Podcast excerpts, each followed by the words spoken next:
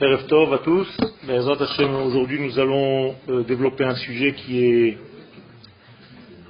qu'on a déjà peut-être un petit peu développé ensemble, mais il est relatif à un élément qui touche l'ésotérie en fait, la Kabbalah, et qui s'appelle en fait la Bina. La Bina, traduit en français généralement par le discernement, correspond au cerveau gauche de chacun de nous. Nous avons en fait la sagesse qui correspond au cerveau droit et le discernement au cerveau gauche. Il y a une différence. Le cerveau droit donne en fait une impulsion globale sans rentrer dans les détails et le cerveau gauche, lui, c'est la mise en détail de ce tout qui est dans le cerveau droit. Donc le cerveau droit donne une information, le cerveau gauche va mettre en détail cette information. Donc le cerveau droit est un homme, le cerveau gauche est une femme. Quand je dis homme et femme, bien entendu, c'est pas homme et femme, c'est-à-dire il a une force masculine et une force féminine.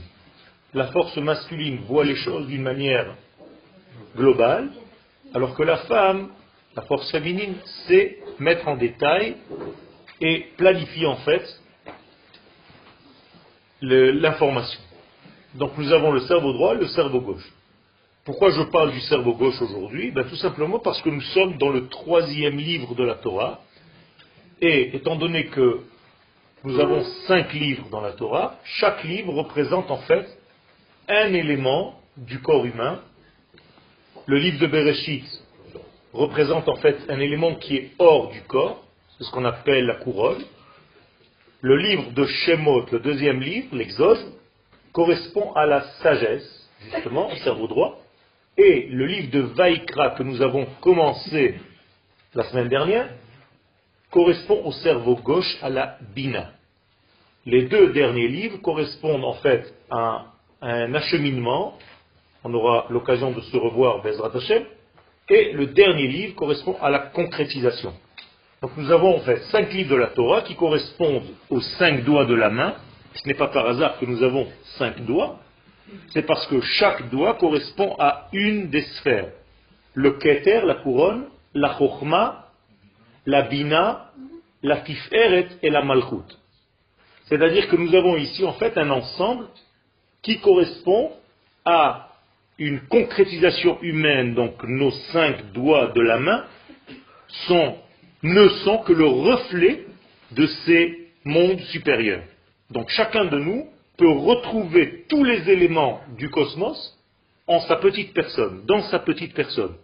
Et c'est pour ça que les sages nous considèrent comme un petit monde. C'est-à-dire l'homme est un petit monde. Tout ce qui se passe dans le cosmos se passe en fait à l'intérieur de nous et à l'extérieur de nous.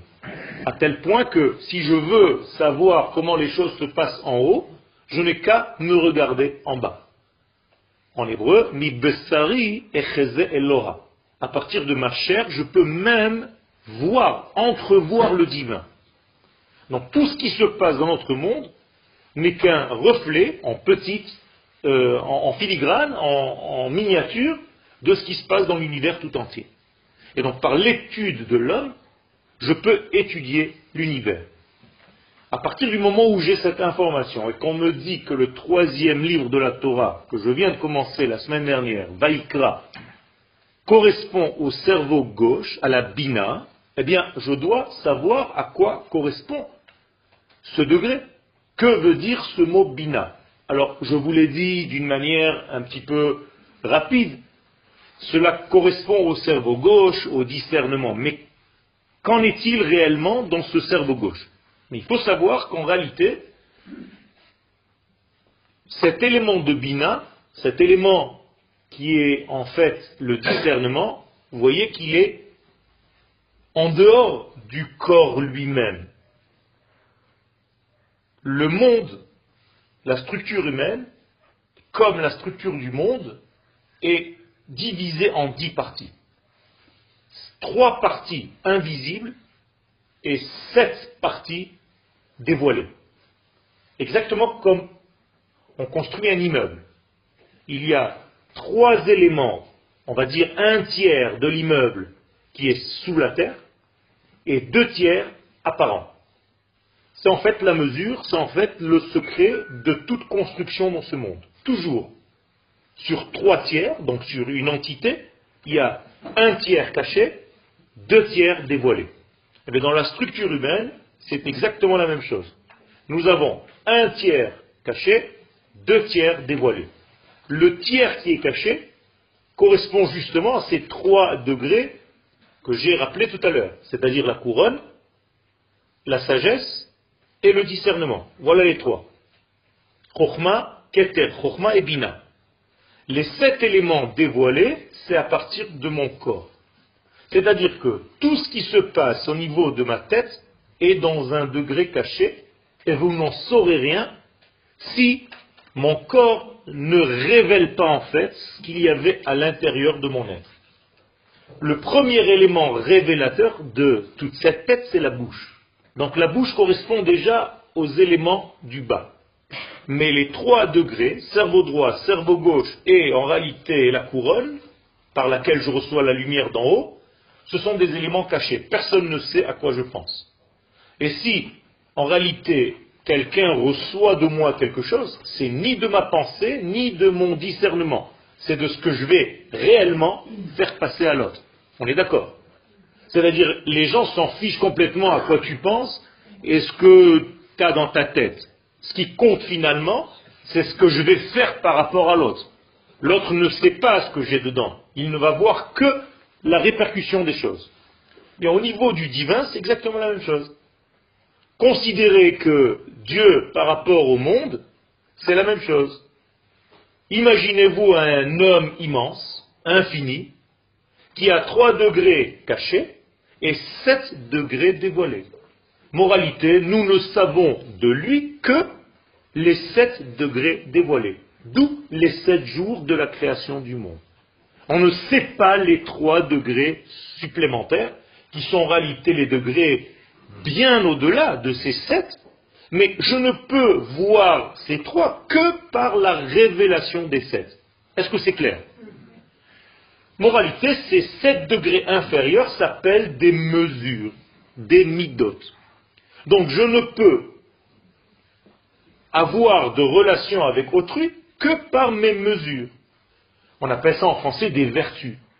C'est-à-dire ma bonté, ma gentillesse, ma mesure, mon équilibre, le fait que je continue ce que je commence, ou bien je change sans arrêt, j'ai des arrêts, je ne sais pas commencer quelque chose et le poursuivre.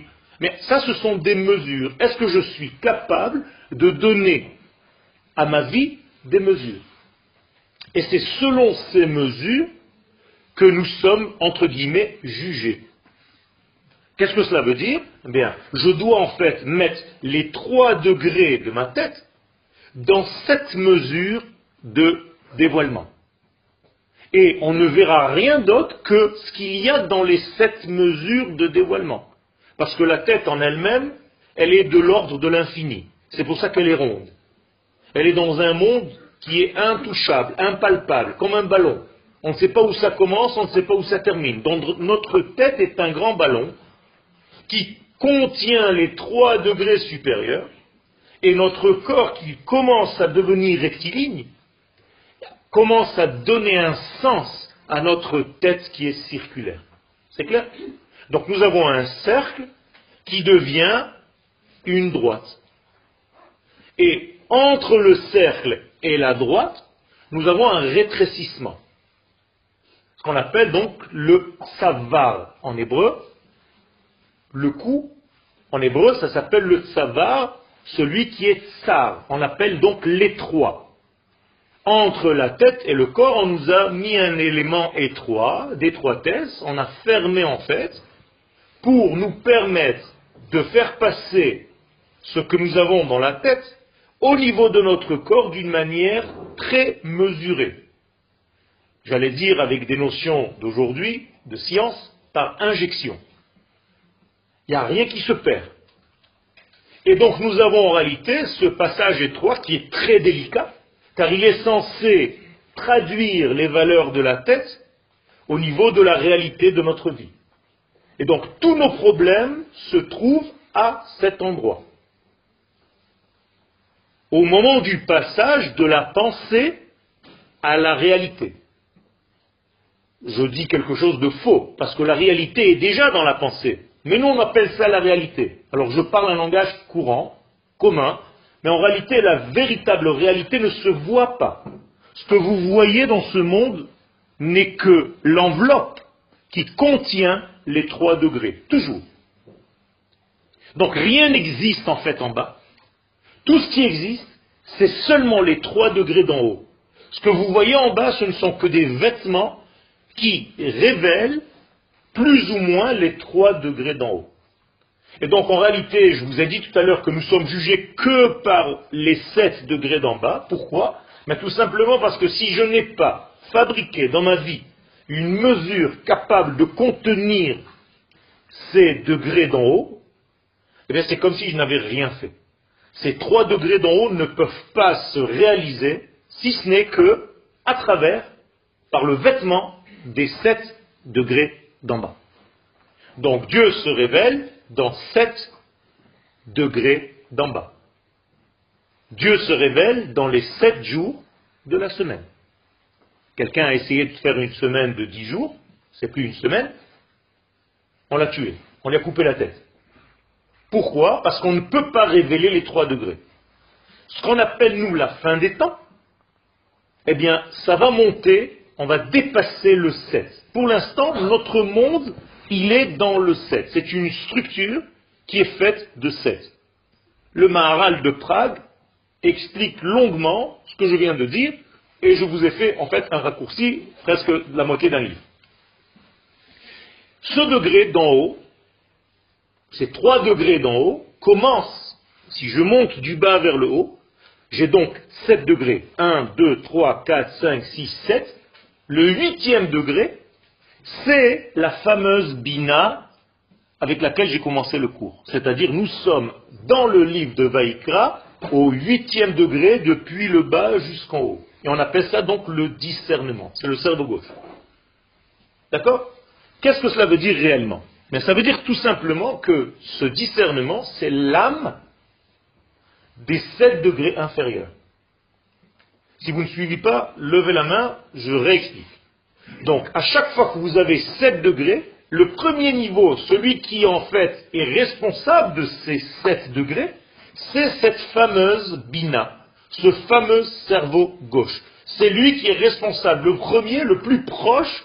D'ailleurs, c'est une femme, une femelle, donc elle est la plus proche de ses enfants. Imaginez-vous que c'est une maman qui a sept fils. Plus exactement, six fils et une fille. Mais sans rentrer maintenant dans les détails. On l'appelle, dans le langage de la Kabbalah, la blanche. Pourquoi on l'appelle la blanche? Parce qu'elle n'a pas encore de couleur. C'est une transparence. Ce n'est même pas blanc. C'est un manque de couleur. C'est avant la couleur. C'est avant la nature.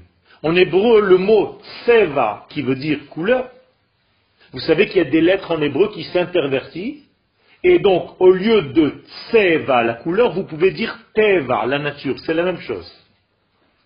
Ou bien le shin, encore une fois, une lettre qui s'intervertit avec le sadik et le tet. Donc vous pouvez dire ou teva, ou tseva, ou sheva. C'est la même chose. Les deux autres lettres, le bet et le ein, restent dans les trois mots. Sheva, tseva, va. Pourquoi c'est important de comprendre ça? Mais Tout simplement parce que notre nature, c'est déjà la couleur, c'est déjà les nuances. Mais avant que les nuances n'existent, il y a en réalité la source de toutes les nuances. Et cette source est une transparence. C'est un degré qui n'est pas touchable en fait par l'homme d'en bas. Et très peu d'hommes et de femmes sont capables d'aller là où il n'y a pas encore de couleur. Les gens ont besoin de nature, de couleur ou de 7. Ils sont bien dans le 7.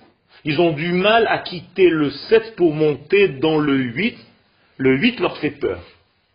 Donc les gens ne veulent pas lâcher prise, Ils ont besoin de couleurs, ils ont besoin de nature, et ils ont besoin de toucher, ils ont besoin de matérialiser les choses. Dès que vous leur dites de monter à un niveau qui dépasse en fait le 7, en l'occurrence le 8, ils sont paumés. Ils ont peur. Or, ce 8, shmoné, ce sont les mêmes lettres que Neshama. Nous sommes déjà dans un degré d'âme. Ça veut dire qu'avant d'arriver au 7, il y a ce degré de silence. C'est comme si je disais qu'avant tous les mots que je puisse dire dans ma vie, que je peux exprimer, il y a un silence. Et ce degré de Bina, c'est le degré du silence qui est avant tout. C'est le degré où je pense avant de poser mon stylo pour commencer ne serait-ce que la pointe d'une lettre. Quand j'ai commencé déjà à écrire une lettre, quand j'ai commencé déjà à donner une direction, ça y est, je suis dans ce monde. Avant cela, un instant avant, il n'y a plus de temps. Et là-bas, il y a un silence total, il y a un vide total, il y a un blanc total, il y a en fait un infini qui fait très peur pour ceux qui ont l'habitude toujours de vouloir s'accrocher à quelque chose. Et le manque de lâcher prise, la maladie de beaucoup d'entre nous, c'est-à-dire tous ceux qui sont nerveux, angoissés, soucieux, c'est parce qu'ils ont des peurs de lâcher prise. Ils ont peur de ce fameux 8. Donc ils ont toujours l'impression de toucher quelque chose, ils ont besoin de s'accrocher à quelque chose. Et ce manque de lâcher prise, ça angoisse. Parce que si on savait lâcher prise de temps en temps, eh bien on se retrouverait dans ce huitième degré. On l'a fait avant-hier. Pourim. Pourim, c'est le grand lâcher prise. C'est pour ça qu'on boit pour arriver à ce degré de lâcher prise totalement. Et quand on lâche prise totalement, eh bien on est dans un monde qui en réalité, avant les couleurs, avant les explications, avant les mots, avant la musique, avant les nuances, avant tout. Et ça fait très peur parce qu'on a l'impression qu'il n'y a rien. En réalité, il n'y a pas rien. Il y a la source du tout. Mais pour nous, ce n'est rien parce qu'on n'arrive pas à toucher, parce qu'on n'arrive pas à voir, parce qu'on n'arrive pas à mesurer. Et ce qui n'est pas mesurable, pour nous, est de l'ordre de l'inexistant. Or, c'est faux, c'est complètement faux. Ce livre de Vaïkra nous fait donc nous rencontrer avec ce degré de silence que je viens de vous expliquer avec quelques petits mots. Si je redescends dans notre monde, quand vous ouvrez un parchemin, vous voyez plein de lettres. Mais vous voyez le noir.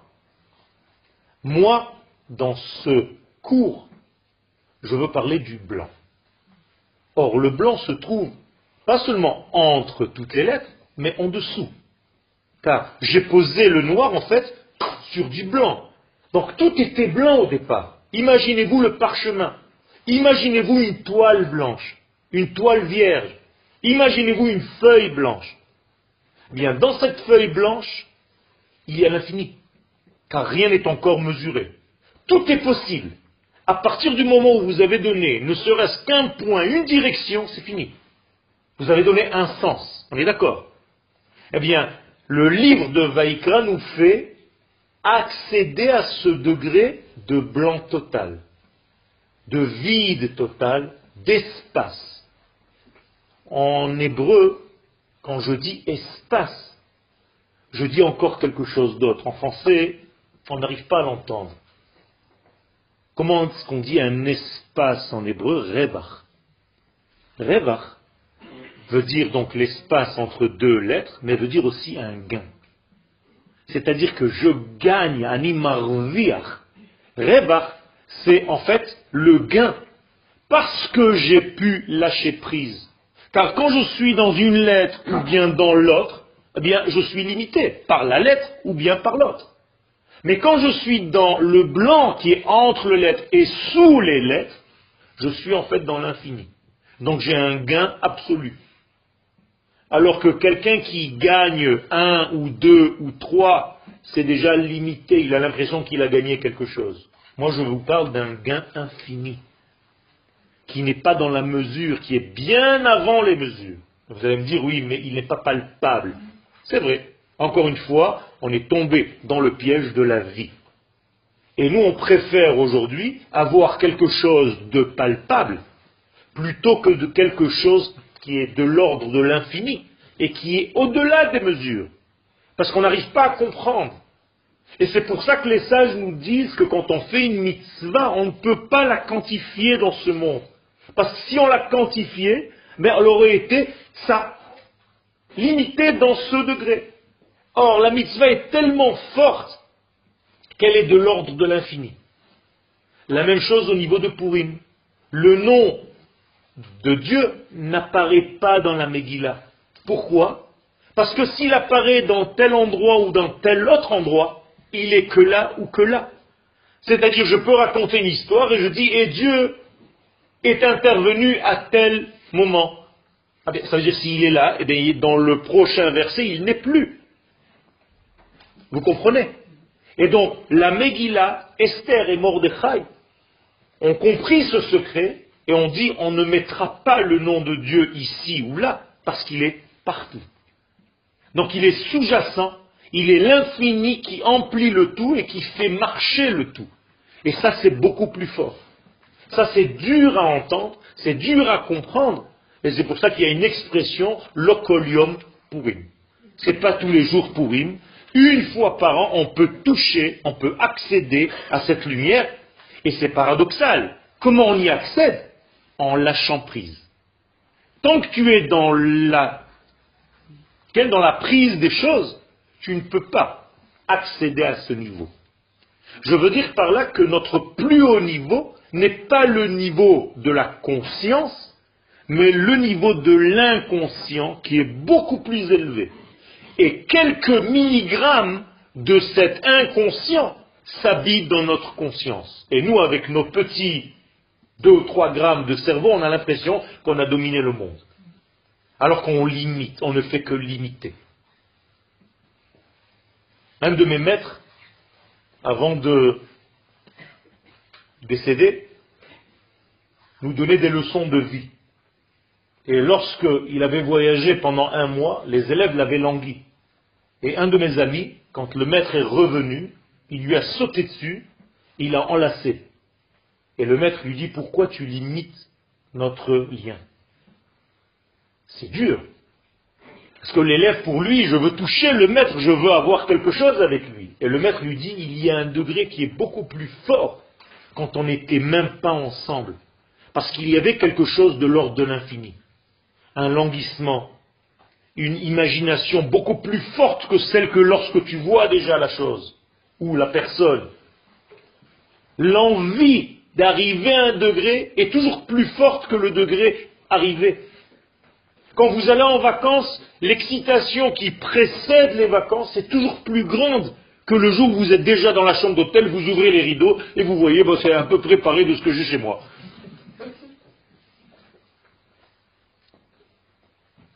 C'est-à-dire qu'il y a quelque chose dans ce degré qui est avant, qui est beaucoup plus fort. Et c'est ce degré-là que nous sommes en train de toucher maintenant. Maintenant, pour vous faire comprendre, je vais utiliser une règle de grammaire, tout simple, en hébreu, du masculin et du féminin. J'ai dit tout à l'heure qu'on parlait de la bina. Donc la bina, c'est une femelle. Elle est dans un langage féminin. Quel est le masculin de Bina? Ben. Ben, qui ne veut pas dire Ben. J'ai dit Bain. Il y a un yud au milieu. Entre. C'est-à-dire, la Bina, au masculin, c'est l'entre-deux. Bain, ze, les. Ani mitlabet, je me pose la question, Bain, ze, les.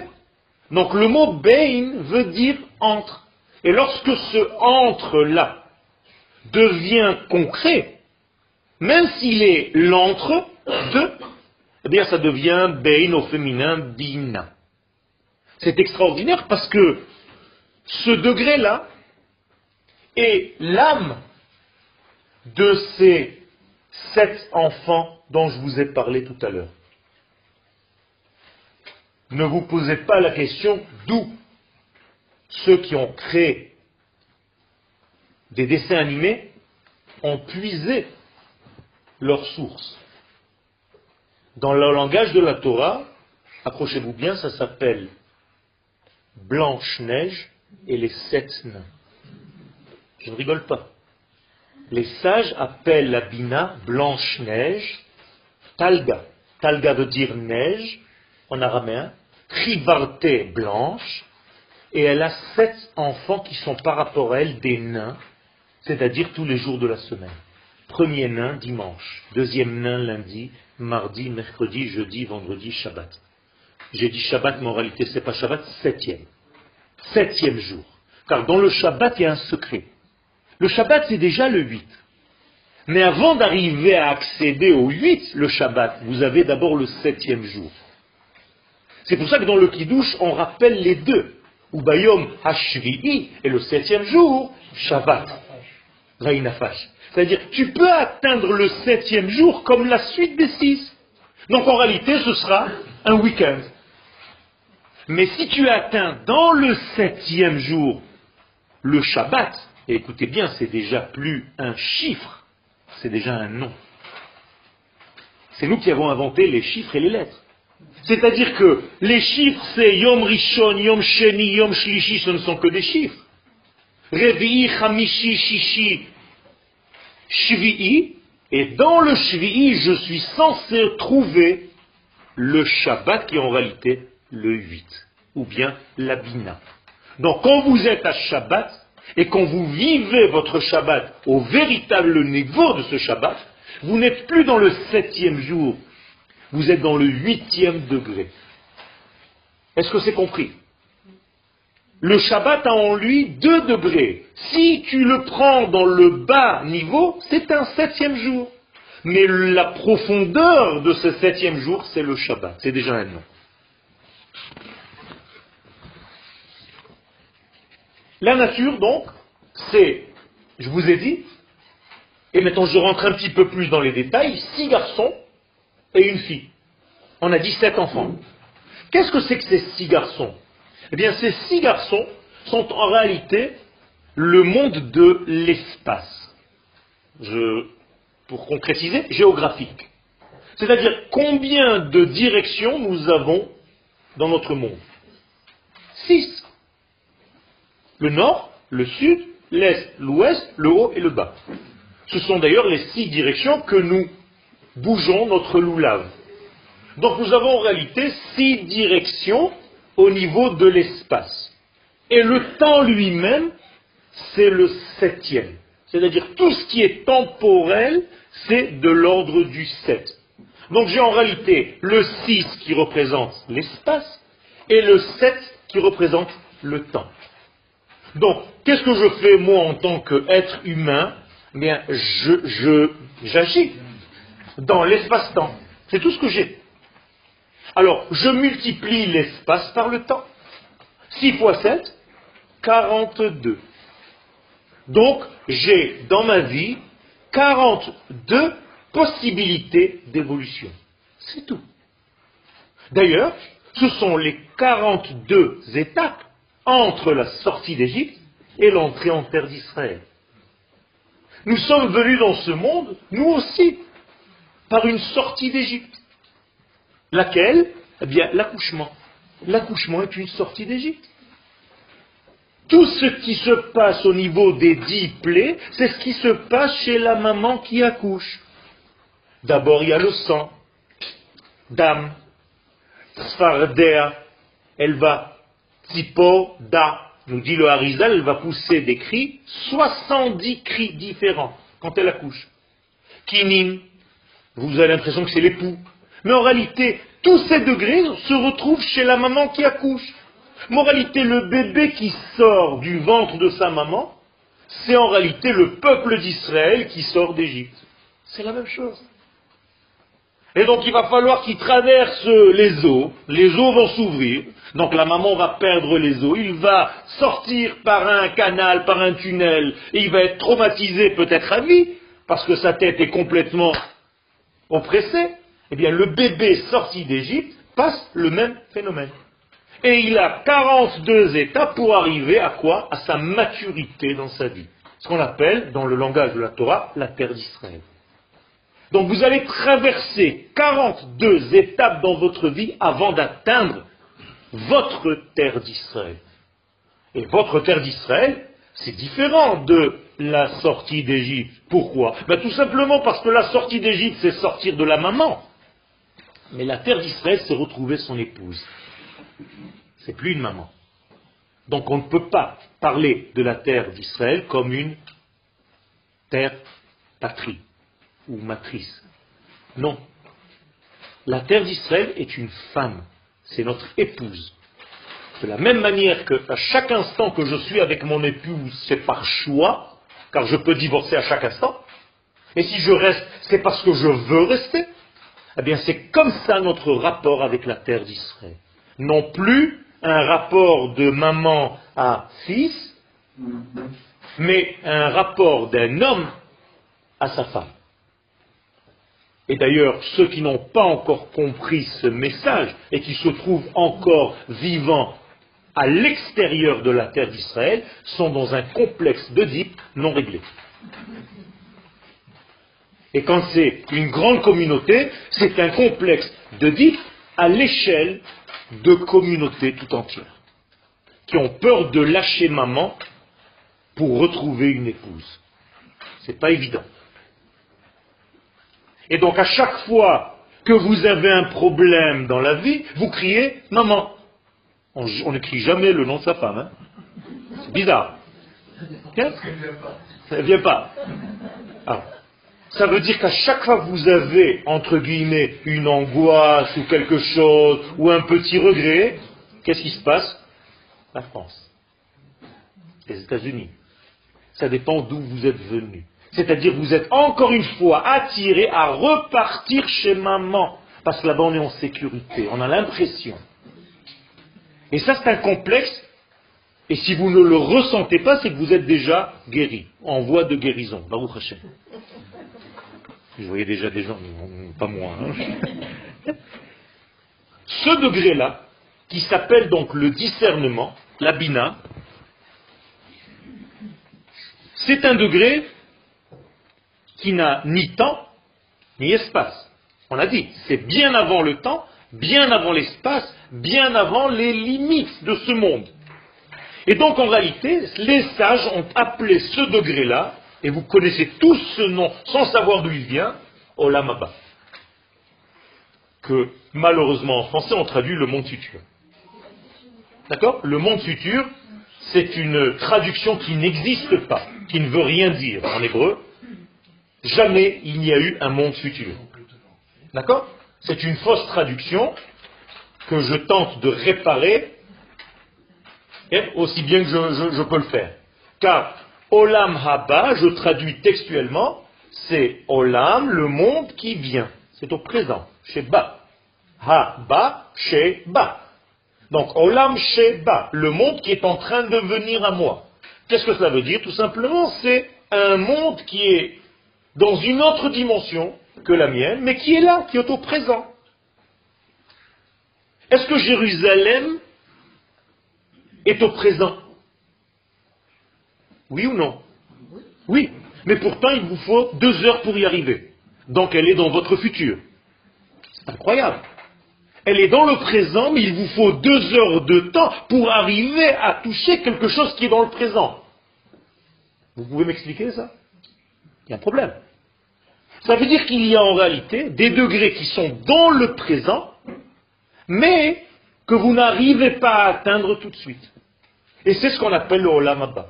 Alors imaginez-vous que c'est cette parcelle de Bina, de cerveau gauche, dont je vous parle depuis tout à l'heure. C'est-à-dire que c'est ici, c'est au présent, mais il nous faut longtemps pour atteindre ce degré, qui est au-delà du temps. Hein, j'ai besoin de temps pour dépasser le temps.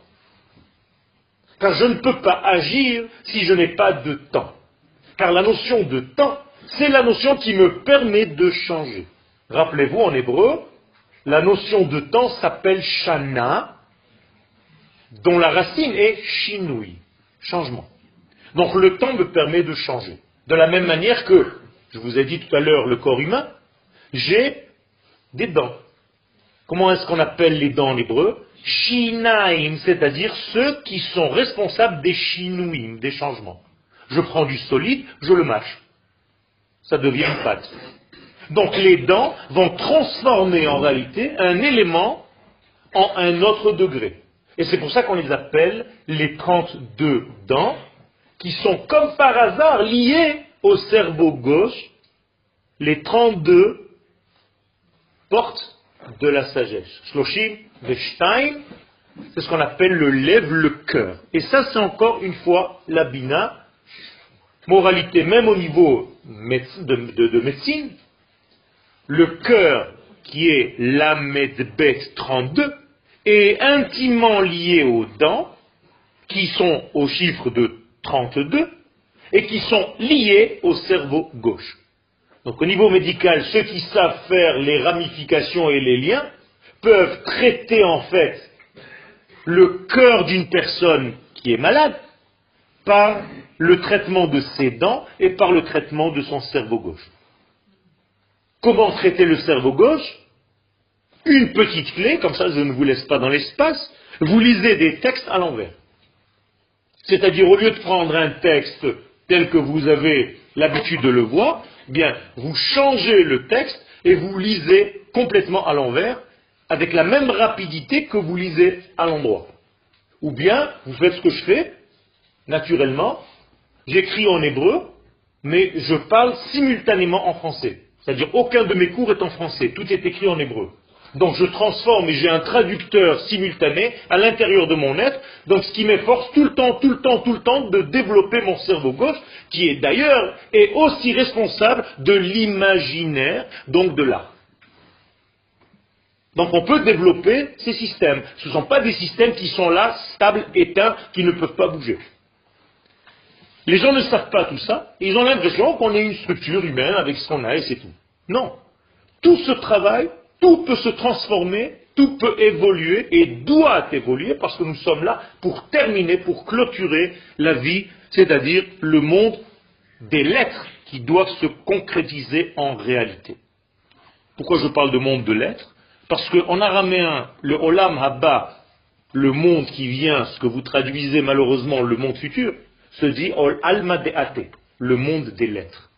Il y a un monde qui s'appelle le monde des lettres, c'est-à-dire c'est un monde virtuel qui, comme les chiffres, c'est abstrait. Qu'est-ce que c'est qu'un 2 Qu'est-ce que c'est qu'un 3 C'est une abstraction totale. Eh bien, les lettres, c'est encore plus abstrait que les chiffres.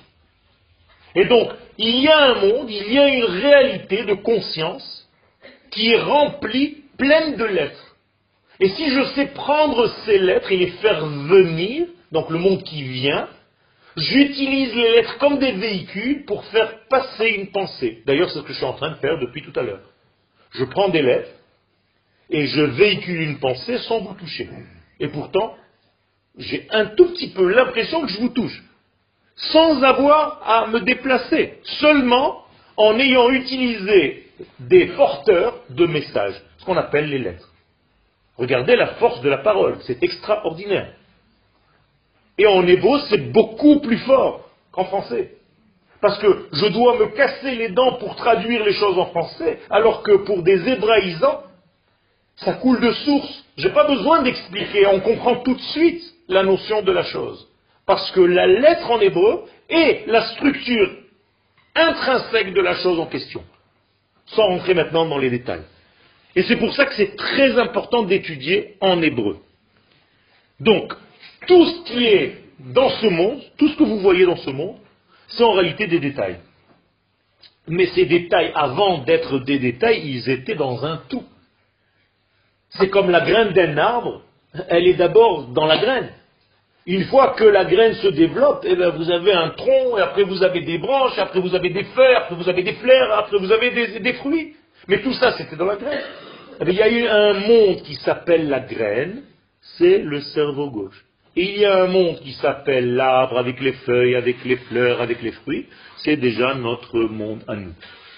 Si vous prenez un fruit quelconque dans notre corps, et vous ne savez pas qu'il a une seule et même racine, vous êtes dans une perte de détail par rapport au vous ne savez pas relier l'élément en question, le fruit, la feuille, la fleur, la branche, à son état premier. Et ça, c'est une maladie. C'est une maladie, un manque de lien entre le tout et les détails de notre vie. Maintenant, vous comprenez pourquoi à chaque fois que je prends une pomme, je rappelle l'arbre. Baruch Hashem Eloheinu melech haolam, bore peri, haes. C'est-à-dire quoi? C'est-à-dire que la Torah me fait travailler intuitivement, naturellement, à sans arrêt rappeler que je ne suis pas un fruit qui est né de rien. Il a un papa, ce fruit. Il a une maman. Et il est venu de là-bas. Et lorsque je m'habitue à faire une bénédiction sur une pomme ou sur une tomate, après, il n'y a plus de problème d'appeler sa maman ou son papa pour leur dire je t'aime. Mais si tu ne sais pas le faire avec un fruit, tu auras du mal à dire à ta mère et à ton père je t'aime. Parce que tu ne sais pas la source qui t'a donné la vie. Tu as du mal à t'exprimer. Donc tu as un problème de diction. Donc tu es dans une maladie. Et c'est ça la maladie. Beaucoup de gens sont malades parce qu'ils n'arrivent pas à exprimer les choses, à habiller les choses dans des mesures. Et la première mesure, c'est la bouche. N'ayez pas peur de dire à vos enfants que vous les aimez et de dire à vos parents, s'ils sont encore vivants, que vous les aimez. C'est très important. Et c'est ça Boré Priaetz. À chaque fois que je mange quelque chose, je me rappelle de ma maman. C'est incroyable. En mangeant une orange, je me rappelle de l'arbre qui m'a donné la vie. En faisant cette bénédiction et ce lien. Très important. Si ce monde-là est venu d'un monde qui dépasse le tout, qui était l'âme de ce monde. Ça veut dire qu'en réalité, il en est, ce monde-là, le plan. Car s'il vient de lui, c'est que ce monde-là élevé, c'est le plan du monde dans lequel nous sommes. Or, si je veux que ce monde dans lequel je suis réussisse à tous les plans, il faut qu'il soit vivant selon les critères de sa racine, de son plan. Imaginez-vous quelqu'un qui construit une maison et qui ne fait pas ce qui a marqué dans le plan. La maison est complètement différente de ce qu'il y avait dans le plan. Mais le plan de ce monde, c'est la bina. Si je vis selon la bina dans ce monde, ce monde réussit dans tous les domaines. Et donc il va falloir que je cherche tout ce qui est en ma possibilité pour ne pas sortir de la voie, pour ne pas dévoyer. Or, dévoyer en hébreu se dit Satan. C'est incroyable. Vous croyez que Satan, c'est. Je sais pas quoi. Euh, hein? avec des, fourches du Club Med. Le Satan, c'est un verbe en hébreu. De la même manière que je dis lire danser, rakdan, eh bien, l'istote dévié, Satan. C'est tout simplement une force déviatrice. Donc lorsque l'homme ne vit pas selon les critères de ce monde de Bina, il est dans la déviation totale. Alors il va falloir en fait transformer cette déviation en une autre force, qui en réalité le même poids que cette déviation, mais dans le bien. C'est-à-dire ramener les choses dans le droit chemin. Or, le mot déviation, Satan, c'est la même valeur numérique que le mot Mashiach. C'est-à-dire que le Mashiach, c'est la guérison du Satan. Le Mashiach, c'est ramener les choses qui ont été dévoyées, qui sont sorties de leur voie, qui ont été déviées.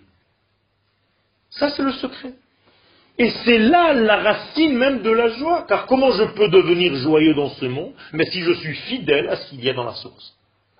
Donc le mot Mashiach, c'est les mêmes lettres que sa mère. Heureux un homme devient heureux lorsqu'il vit selon Mashiach, c'est-à-dire l'antithèse du dévoiement. Donc le retour vers la rectiligne, vers la droite, vers le respect, vers Liotne Eman. Comment est-ce qu'on dit La fidélité à la source. Ça, c'est le secret. Ce monde-là de Bina, je vous ai dit que la nature était de 7 et que les éléments étaient de 6. Mais si je prends le temps, c'est 7, restons dans le temps. 7 multiplié par lui-même, 7 fois 7, c'est encore du temps. C'est-à-dire que le 49, c'est encore un temporel. Le chiffre 50, c'est l'intemporel. Donc à chaque fois que vous êtes face à un chiffre 50 dans la Torah, sachez que vous êtes dans un degré au-delà. Et on appelle d'ailleurs ce chiffre 50 Yovel, le jubilé. C'est incroyable. Quand on jubile, on est heureux. C'est-à-dire que la seule chose qui puisse nous sortir de prison, nous libérer, c'est en fait le chiffre 50. Tant que je suis enfermé, emprisonné dans le temporel ou dans l'espace-temps, mais je suis bloqué dans le 7 x 7. Et la Torah m'enseigne à toucher l'au-delà du 7 x 7. Si je reste dans le 7, c'est le 8.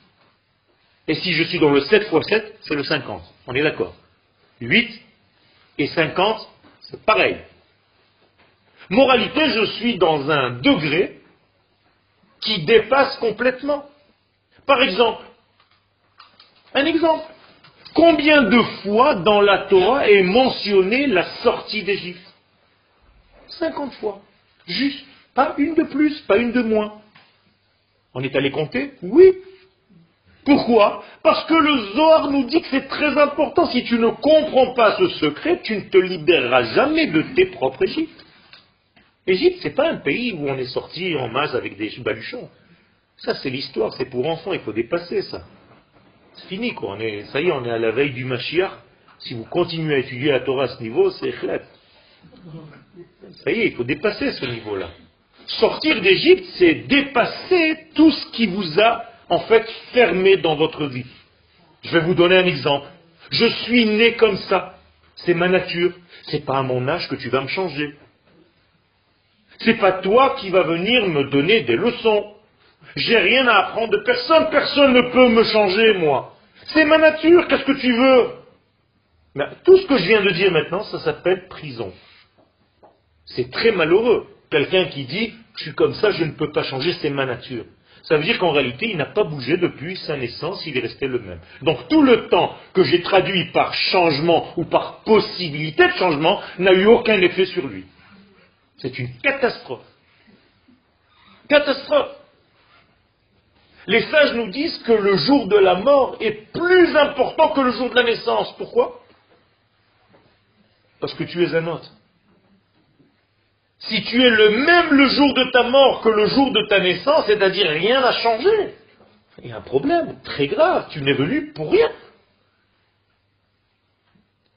Et donc les sages nous expliquent, la Torah nous explique que comprendre que pour sortir d'Égypte, il faut toucher le 50. Si tu n'as pas touché le 50, si tu n'as pas touché le 8, tu ne pourras jamais sortir.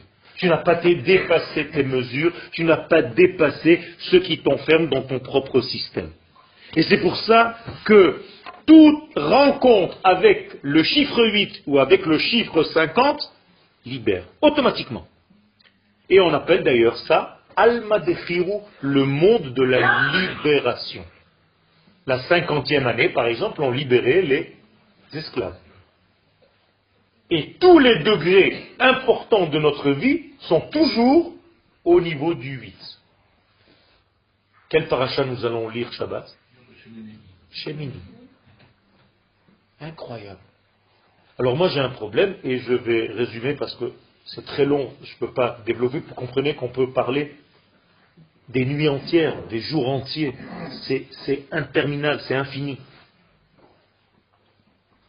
Juste un petit lien. Nous avons dit que lors de la création du monde, chaque jour a été clôturé. Dieu donne un ordre, il réalise et il constate et il bénit. Et il dit, ce fut un soir, ce fut un matin, jour 1. D'accord? Par exemple, Dieu pense lumière, la lumière est. Une fois que la lumière est, Dieu dit, je vois que la lumière est bonne, ce fut un soir, ce fut un matin, jour 1. Et on recommence, jour 2 avec autre chose. Jour 3, jour 4, jour 5, jour 6 et jour 7. Oui ou non? Non. Pourquoi vous dites oui Le jour 7, c'est pas marqué? Dieu commence le jour 7, il fait tout ce qu'il a à faire, et il n'y a pas un verset qui nous dit ce fut un soir, ce fut un matin, jour 7. Alors il est où ce verset? Il manque un verset donc dans la Torah. Ou bien, ça veut dire que le jour 7 n'est pas encore terminé. Alors s'il n'est pas terminé, alors on est dans la panique. Il n'est pas encore terminé. Alors je vous pose une question. Si le jour 7 n'est pas encore terminé, pourquoi la Torah appelle la paracha de la semaine prochaine jour 8 tu, tu sautes déjà au jour 8 avant d'avoir terminé le jour 7 Réponse. Réponse.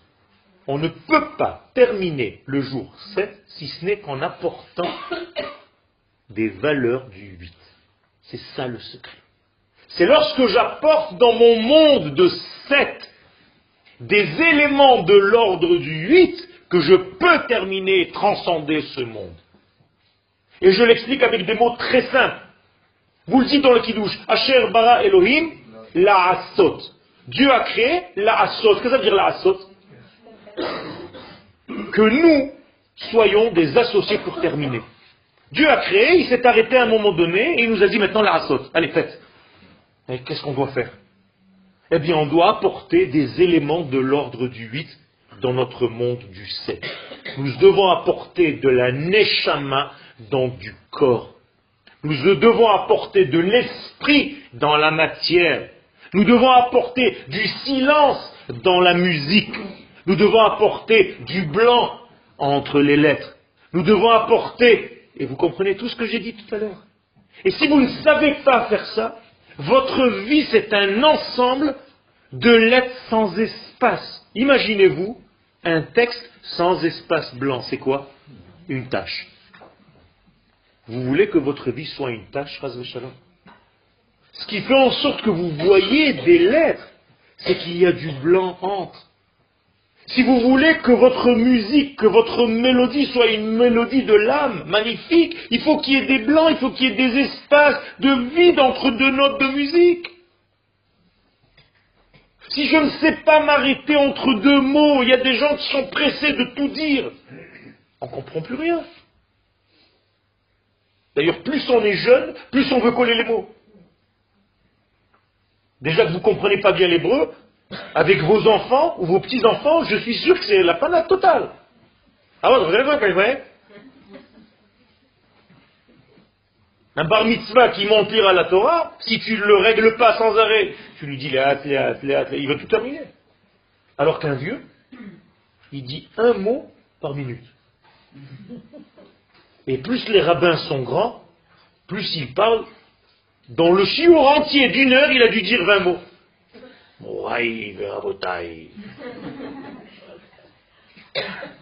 Katour, mais parachat Shavua. Pourquoi?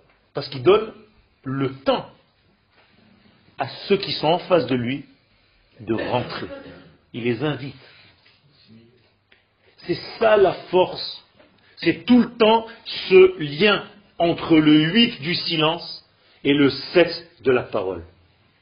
Combien de jours avant Yom Kippourim ont prélevé le grand prêtre? Sept jours, marqué dans la Mishnah, dans la Gemara.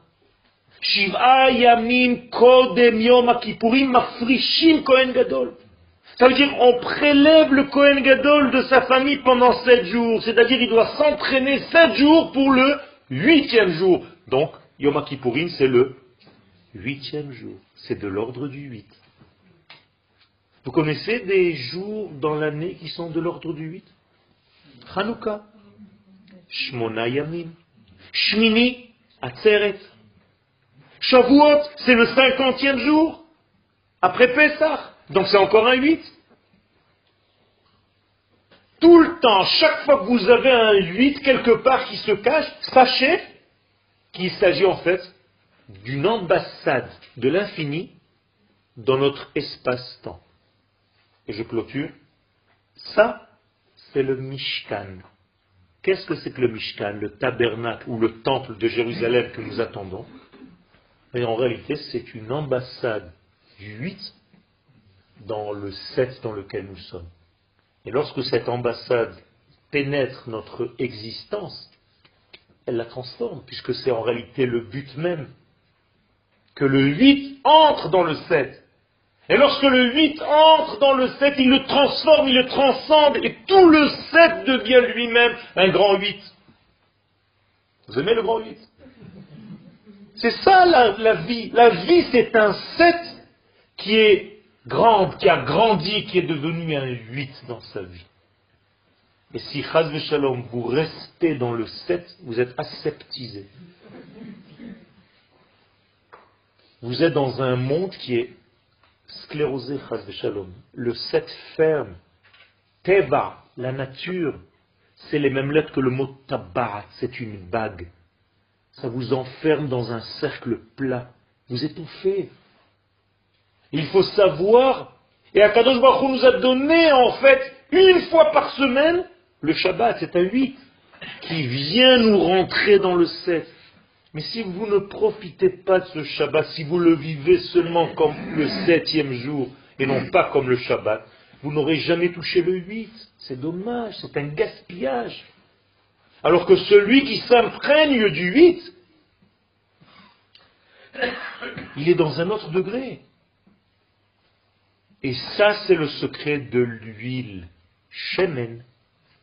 C'est les mêmes lettres que Shmoné. C'est les mêmes lettres que Neshama. C'est pas par hasard que l'huile flotte au-dessus de tous les liquides. Le 8 est au-dessus. Quand on sera grand, on veut devenir un grand 8. Alors que pour l'instant, on est un 7. Mais le but, c'est pas de quitter le 7. C'est de vivre dans le 7 selon les valeurs du 8. Extraordinaire. Le grand prêtre, avant de rentrer dans le Saint des Saints, vous comprenez bien que c'est le 8, on le faisait jurer. Qu'est-ce qu'on lui disait? S'il te plaît, grand prêtre, on sait que quand tu vas rentrer dans le 8, tu n'auras plus envie de revenir. Alors s'il te plaît, reviens dans notre monde. Comment est-ce qu'on dit en hébreu faire jurer? Leashbia. Mashbi'inoto. Quelle lettre je viens d'écrire? Sheva. C'est-à-dire on l'oblige à rester dans le 7. Mashbi'inoto. Incroyable. Shevua, le serment, c'est le chiffre 7. C'est-à-dire tu jures de quoi? Tu jures de goûter du 8 pour le ramener chez nous dans le 7. Sinon à quoi ça sert quand tu es envoyé là-dedans? Tu vas aller rentrer dans ton nirvana et nous on va rester dans notre monde paumé. Alors va s'il te plaît, goûte de ce qu'il y a dans le 8 et ramène-nous des traces. Ça c'est le secret de tout ce que nous faisons dans notre vie.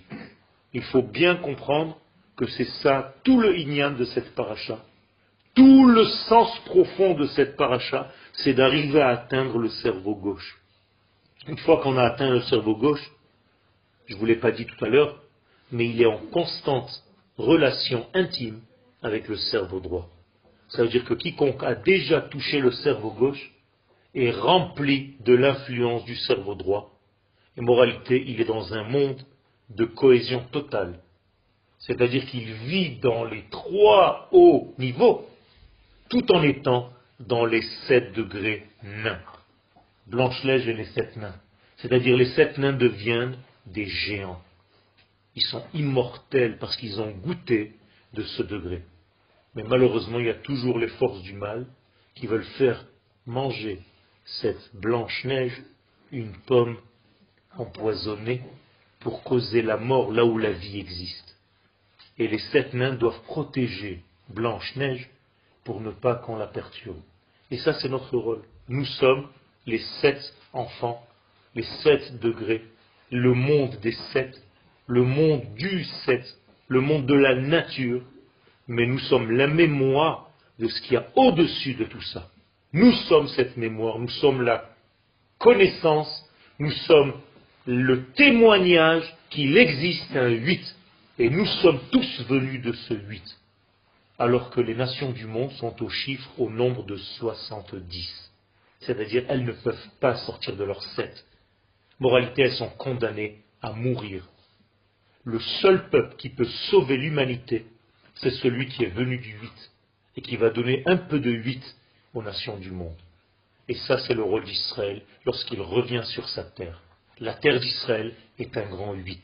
La nation du monde est un 7. Vous vivez dans le 8. Même à Ranana, même à Jérusalem, même à Ashdod, vous êtes dans un grand 8. Et tâchez, sachez prendre de ce 8. Et quand vous écrivez un email ou quand vous téléphonez à vos amis qui sont encore dans le pays des 7, donnez-leur un petit peu de ce 8. Et vous allez être récompensé parce que plus vous partagez de ce 8, plus on vous donne des valeurs de ce 8.